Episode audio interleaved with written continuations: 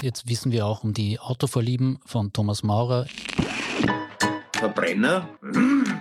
In dubio prolet, die das zusammenfassen. Pro was? Prolet. Rosenbenz ist ein Benz. Schweinsteuer. Da sollen diese Elektrokisten fahren. Thomas, was machst du am Freitag? Ich weiß noch nicht. Eine meiner eleganten Überleitungen. Großer Fan deiner eleganten Überleitungen. 20.15 Uhr. Am Abend wird der Faule lässig. Sehr's Thomas. Zuerst Thomas. Und ein ganz herzliches Sehr's bei Maurer und Schick, dem satirischen Nachrichten-Podcast der kleinen Zeitung, der die großen Themen der Welt behandelt, aber ab und zu auch die Petitessen des Innenpolitischen. Mit mir vor dem Mikro wunderbarer Komödiant und Kabarettist Thomas Maurer. Grüß Gott. Und damit er mit mir vor dem Mikro ist, bin ich natürlich auch da. Thomas Schick, mein Name aus der Chefredaktion der kleinen Zeitung. Austria in a nutshell. Der Montag war der Tag in dieser Woche, an dem Karl Nehammer klarmachte, er will auch nach der nächsten Wahl Kanzler sein. Und zwar wie? Und ich rede jetzt nicht vom ORF-Sommergespräch, das wurde ja voraufgezeichnet, das können wir vielleicht später auch nochmal drauf eingehen, sondern es war sein Besuch des Ausseher Kiri Talks. Und das war Mhm. schon ein gewagter Balanceakt, denn er kam nämlich, wie gesagt, am Montag und das ist ja eigentlich der Tag für die Einheimischen, aber er hat es trotzdem mit Bravour gemacht. Zitat, Nehammer freut sich, dass endlich wieder gefeiert werden darf und leerte ohne Absetzen ein Bier auf der Bühne. Dann dirigierte er unter dem Jubel der Besucher den Kaiserjägermarsch. So schrieb das mein sehr geschätzter Kollege Christian Hoemer. Ja, da war, da war einiges los. Also ich denke, vielleicht sollte man es gemeinsam behandeln. Beim, beim Sommergespräch hat er sich einmal mehr auf Herbert Kickl als den Hauptgegner eingeschossen. Und das war natürlich ein Symbolakt zur Demütigung des freiheitlichen Parteiobmanns, weil ein Bier auf Ex stemmt der Kickl, glaube ich, nicht. Also ich glaube, da hat er wirklich ein paar Volkstümlichkeitsmeter wieder gut gemacht. Dass er vorhat, nach Kanzler zu bleiben, denke ich auch nach den Sommergesprächen kann man das auf zwei Arten interpretieren, weil er gesagt hat, also Herbert Kickl, eine Koalition mit Herbert Kickl auch in einer leitenden Position, wobei Clubobmann oder sowas nicht diskutiert wurde, aber Minister oder Parteichef äh, kommt mit ihm nicht in Frage. Das heißt, entweder will er Kanzler bleiben oder bereitet uns auf Blau-Schwarz mit einem anderen Kanzler vor. Also auch diese Interpretation ist denkbar. Aber momentan ist er, solange er lebenslustig über den Kiritok in der See stampft, hat er wahrscheinlich noch die Hoffnung, das kennt sie ausgehen. Und er war ja nicht alleine dort. Da kann ich was spoilern. Ja, der, auch der Andi Babler, Chef der SPÖ, war dort und er deklariert sie als Dichtschädel. M- Moment, warte, ich habe dann ja, in mein äh, Skript. Es, es sollte natürlich Dickschädel heißen, genauso wie es die Ausseher auch sein. Er meinte das übrigens als Kompliment. Das kann ich mir äh, lebhaft vorstellen. Ich habe keine Bewegtbilder gesehen, sondern nur ein, zwei Fotos. Und der Andi Babler hat sich offensichtlich auch hier der Jagd nach Verankerung im Volk an, äh, aus sehr Westen, glaube ich, anziehen lassen mit so einem grünen Kragen. Ja, also durchaus fesches, prachtiges Westending, kann man schon sagen. Wir haben auch einiges an Videomaterial. Ich, stehe es Ihnen in die Shownotes hinten rein. Da sieht man dann auch, wie zusammenformiert wird das Bild. Landeshauptmann Christopher Drexler, steirischer Landeshauptmann, gemeinsam mit Babler, Nehammer. Und dann wird der Drexler auf einmal nervös, weil er haltet noch immer sein Bier in der Hand und es geht vieles in Bildern, vor allem beim Osea Kiritag. Aber Bier in der Hand ist dann doch zu weit. Also er sucht dann noch irgendwie dezent, wie er das Bier verschwinden lässt. Eine wirklich schöne Szene des innenpolitischen, politmedialen Betriebs. Ja, und ich finde, man hat auch gesehen, dass mh, Kleider Leute machen, wenn man so will, weil auf den Fotos, die ich gesehen habe, wäre jetzt rein typusmäßig der Andi Babler auch als ÖVP-Landeshauptmann durchgegangen. Ja, locker, locker. Also vielleicht, wenn ihm seine äh, Landesparteien weiter bei jeder Gelegenheit 10-10er-Staffel vor die Realen hauen, vielleicht wird er am zweiten Bildungsweg noch ÖVP-Landeshauptmann. Also die, das Auftreten dafür hätte er. Ja. Anderer Auftritt, wie gesagt, das Sommergespräch haben wir schon ganz kurz angerissen von Karl Nehammer. Da gab es ja auch noch eine sehr große inhaltliche Ansage und zwar bis 2030 sollen 4,5 Milliarden Euro in die Bundesländer fließen, die ja kompetenzrechtlich dafür zuständig sind, dass es eine ordentliche Kinderbetreuung gibt. Also das ist halt natürlich ein anderer Zeithorizont und man erinnert sich daran, dass Sebastian Kurz das schon mal torpediert hat, dass es da ein richtig großes Kinderbetreuungspaket geben könnte. Aber es ist ja schön, oder? Wir schreiben jetzt das Jahr 2023. Das heißt, wenn diese Kinder dann in die Schule kommen, werden die nachfolgend Geborenen endlich einmal ordentliche Kinderbetreuung haben. Ja, na, für, für uns kommt es spät. Für uns kommt es als Väter zu spät? N nur deswegen nochmal nachlegen. Ich glaube, das mache ich nicht. Aber es ist im Prinzip ist es ja eine Erbschaft. Also der Sebastian Kurz hat das ja damals mit Bundesland aufhetzen und so deswegen torpediert, weil er sich mit dem Thomas Schmidt einig war, dass es eine super Idee ist und super ankommen wird. Und das durfte ja nicht passieren, weil sonst wäre womöglich die Koalition in den Umfragen besser dargestanden und er hätte seinen Vorgänger nicht aus dem Amt wuppen können. Also, dass das nicht so eine mh, hm, falsche Idee ist, scheint sogar in der ÖVP sich damals schon durchgesprochen zu haben. Aber es musste eben noch ein bisschen Wasser die Donau hinunterfließen und ein paar Kinder aus dem Alter rauswachsen, damit eine ÖVP, nämlich eine äh, nicht mit der Lena ÖVP sein kann. Und ja, was, was ist das jetzt her? Vier Jahre, fünf Jahre? Also das sind dann wahrscheinlich, das ist der Preis, den man in Kauf nehmen muss, damit es eine, genuin, eine genuine ÖVP-Idee irgendwann geworden ist geworden sein wird, ist, ich glaube, die richtige Zeit, ja. nach der du Aber gesucht es ist hast. insgesamt, muss ich sagen, auch bei, beim Sommergespräch, ich bin ja da kein Insider, aber ich habe schon ein bisschen das Gefühl, dass, und das ist ungewöhnlich für die österreichische Innenpolitik generell, dass nachdem eine Strategie jetzt ein paar Jahre gescheitert ist, äh, man offenbar eine andere versucht. Normalerweise ist ja more of the same immer die, die Leitlinie der heimischen Politik gewesen.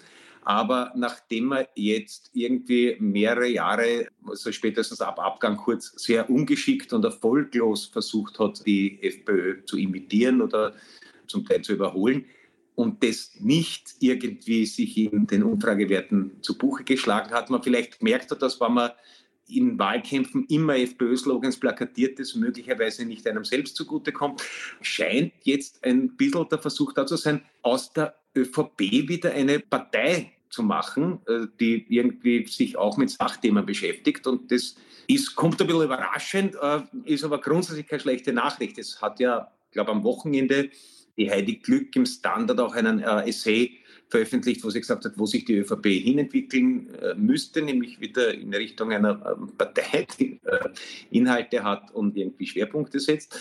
Und ich glaube, die Heidi Glück ist nach wie vor gut genug vernetzt mit der Partei, dass das nicht ganz ohne Rücksprache passiert.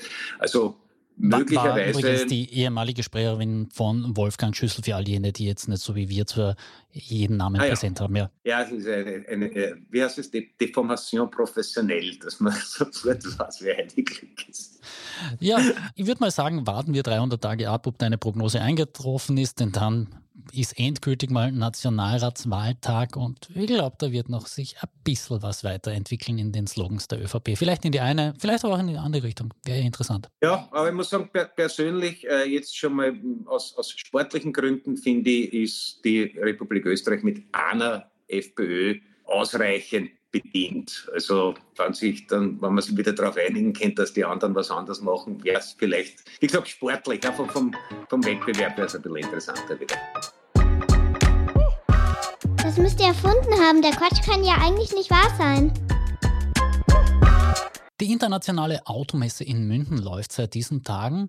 Und man kann jetzt über motorisierten Individualverkehr denken, was man will, aber Tatsache ist, das Ding ist mittlerweile eine richtige Machtdemonstration chinesischer Industrieleistung geworden. Zitat von meinem Kollegen Didi Humann, der da aus München berichtet, die Chinesen treten betont selbstbewusst auf, darunter Avatr, NIO X-Bank oder MG und BYD, das heißt übrigens Welt, hat mir Google Translate erklärt, der größte chinesische Autobauer. Der hat mittlerweile sogar einen größeren Stand als Mercedes. Und das ja, also ich glaube, die Größe des Standes ist, hat ungefähr die Funktion des Trachtenjankers am Auswerk. Hier sagt man, sagt einmal, was los ist. Ja? Und ja, das ist, kommt ja nicht ganz überraschend. Also die letzten, die das realisiert haben, waren die deutschen Autokonzerne. Und das ist, ich finde es ja, weil ja dann irgendwie immer diese Mehr im Umlauf ist, die in der Marktwirtschaft regiert, die Ratio und so weiter, da war also schon sehr viel ideologisch getriebene Blödheit, äh, vor allem auf der deutschen Industrieseite, immer vorhanden. Also Deutschland war einmal Weltmarktführer in Solarpanelen. Und dann hat aber die CDU-Regierung gefunden, das ist irgendwie so ein grünes Spinnerthema und jetzt sind die Chinesen Weltmarktführer in Solartechnologie. Und Deutschland, glaube ich, kann man demnächst sagen, war einmal Weltmarktführer im Automobilbau.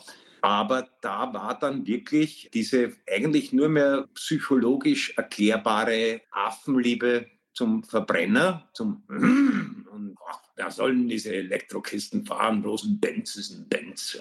Das scheint die industriepolitische Ausrichtung gewesen sein. Und jetzt ist dann, dann um ein deutsches Sprichwort zu bemühen, am Abend wird der Faule fleißig.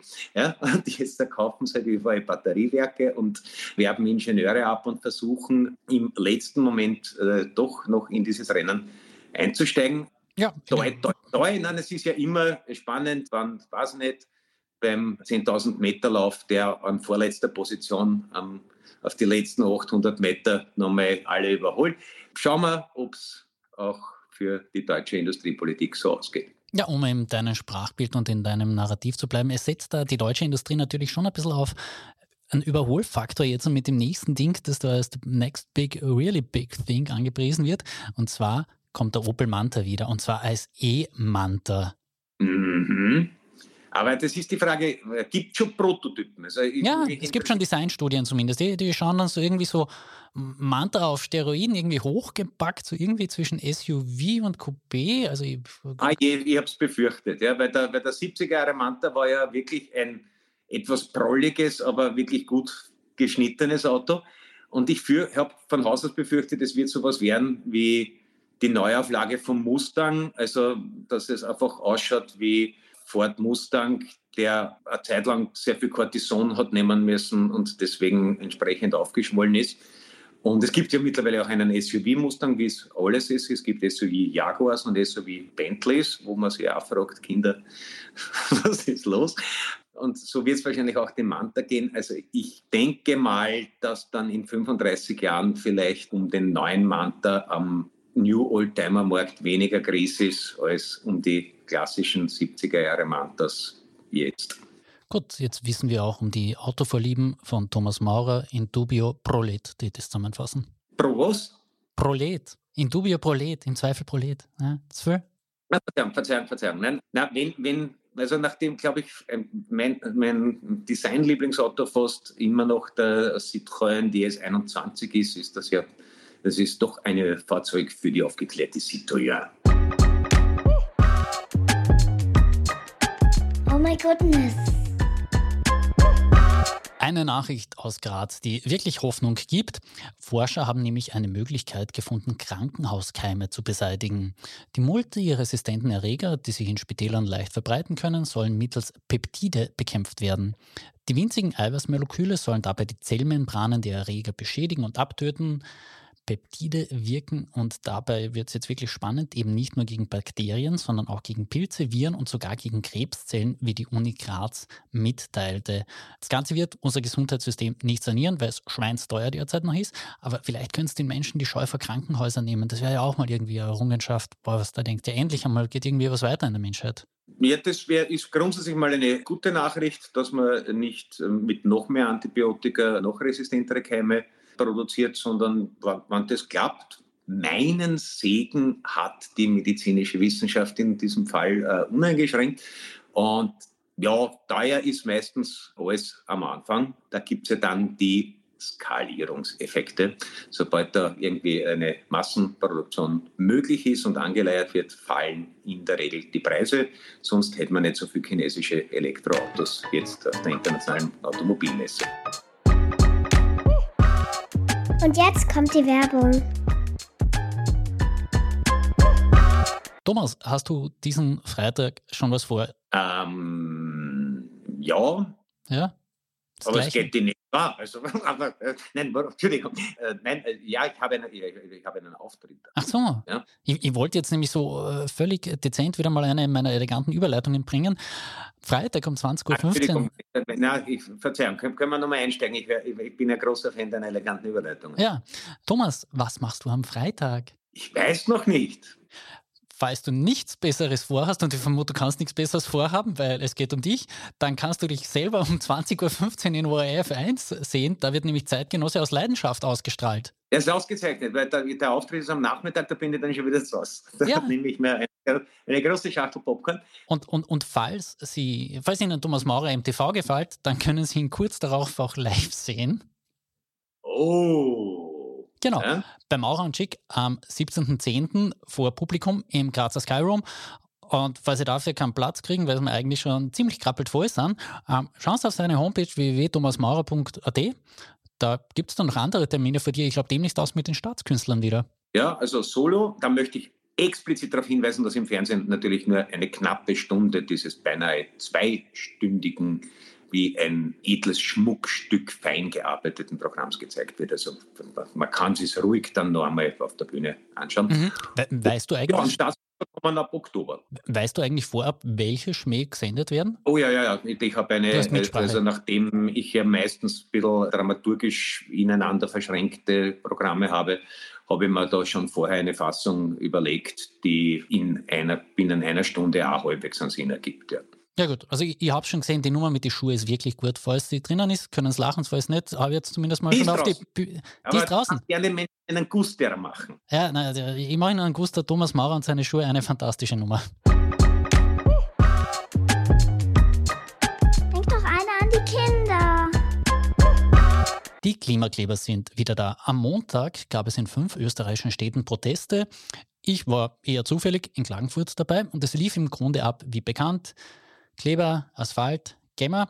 Was ein bisschen unbefriedigend war an der ganzen Sache, war das Interview mit der Aktivistin. Da, da hat ein bisschen das Feuer gefehlt, muss ich jetzt so ja, dramaturgisch kritisch anbringen. Plus, ich hatte ein wenig den Eindruck, diese zentrale Koordination der Aktion sorgte dafür, dass es in Klagenfurt einfach niemanden mehr aufregte, denn der Protest fand um 7.45 Uhr statt und da ist das, was man in Klagenfurt an Morgenverkehr hat, eigentlich schon großteils abgearbeitet. Plus, die Schule beginnt im Süden Österreichs erst mit 11. September. Also es war einfach zu wenig los, um da irgendwie diesen öffentlichen Aufschrei zu erzeugen. Aber ich bin dann im Zuge der Recherche auf eine andere Geschichte gekommen, die ich doch noch so spannend fand, dass ich sie mit dir besprechen möchte. In Deutschland fürchten die Polizeigewerkschafter jetzt eine Unterwanderung des Wachkörpers durch Klimaaktivisten bzw. Klimaaktivisten-SympathisantInnen. Ja, äh, zwei, zwei Dinge. Also, dass das irgendwie außerhalb der Hauptverkehrszeit stattfindet, Vielleicht ist es eine neue Strategie. Also ich denke mir, wenn, wenn sich die Leute darauf verständigen könnten, dass sie sich überhaupt nur mehr in ruhigen Sackgassen am Stadtrand festkleben, würden vielleicht sogar die Frau Blackholm und die Frau Sachslehner den Terroralarm von Rot auf Orange runterregeln. Ja, die, die. Wie effizient es ist, werden wir sehen. Und also das, das ist ganz lustig. Und in, in, in Deutschland, das ist natürlich dieser, ich habe vergessen, wie der heißt, der Herr Wendt, Wendland, irgend, irgend sowas, der, der oberste Polizeigewerkschafter, mhm. der schon öfter mit, wie soll ich sagen, nicht dezidiert gesellschaftspolitisch progressiven Statements gewohnheitsmäßig sich meldet. Das ist etwas, wo man ja sagen muss, bei den Corona-Demos und äh, wenn immer wieder mal jemand mit äh, rechten Verbindungen oder äh, Hakenkreuz-Homepage-Witzen aus dem Exekutivkörper auffleckt, ist sozusagen diese Generalwarnung noch nicht gekommen.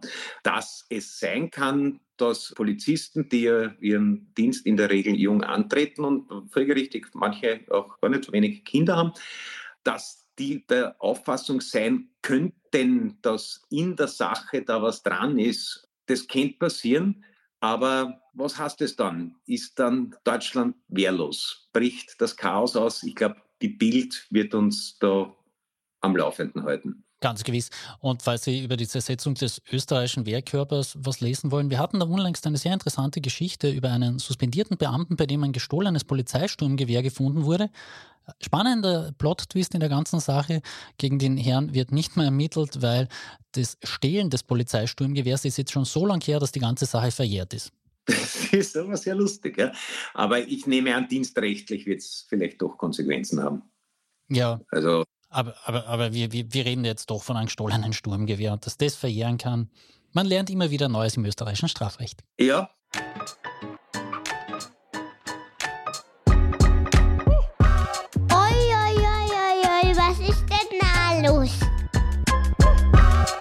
Wir haben uns in diesem Podcast ja schon einmal über Projekt Ballhausplatz, den Film von Kurt Langbein, über Sebastian Kurz unterhalten. Zusammenfassung der damaligen Episode, falls Sie sie nicht hören wollen, was Sie aber könnten, sie war nicht schlecht.